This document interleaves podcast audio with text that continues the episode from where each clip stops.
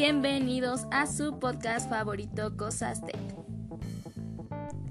Hola a todos, espero se encuentren bien. El día de hoy tocaré el tema sobre el uso del móvil como herramienta digital en el aprendizaje.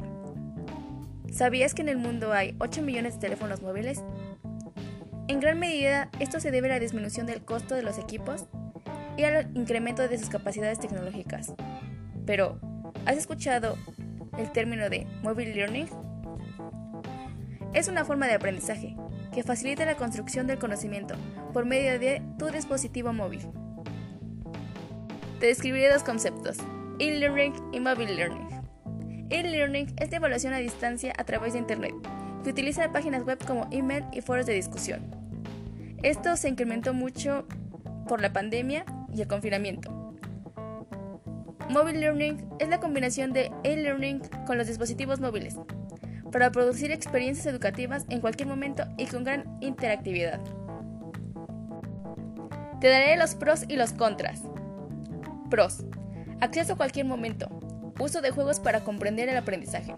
Uso de apps para aprender. Ambiente de colaboración, ya que puedes compartir muchos archivos desde cualquier aplicación. Te daré los contras. Limitaciones de conectividad de red.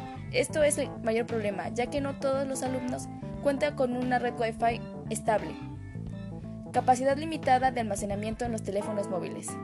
No todos los teléfonos tienen la misma capacidad de almacenamiento y les cuesta cargar algunos archivos y tienen problemas con eso. Pantallas pequeñas. Esto puede ser gran problema ya que a algunas personas les cuesta mucho interactuar con la pantalla del celular que a diferencia de la computadora. La última, sí, pero no. El es un distractor. Puedes meterte a tu red social y abandonar la tarea.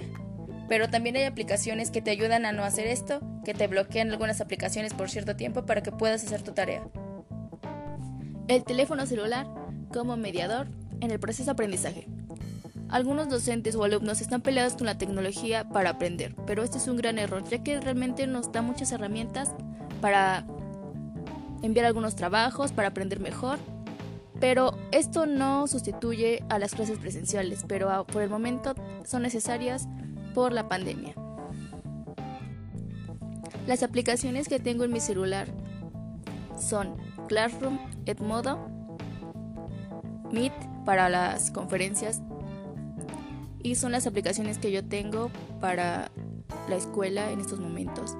Pero también para las áreas de matemáticas está Khan Academy o algunas otras aplicaciones que te resuelven las problemas de matemáticas, pero no te dan la respuesta, sino el procedimiento y la respuesta. Y tú tienes, aprendes con eso.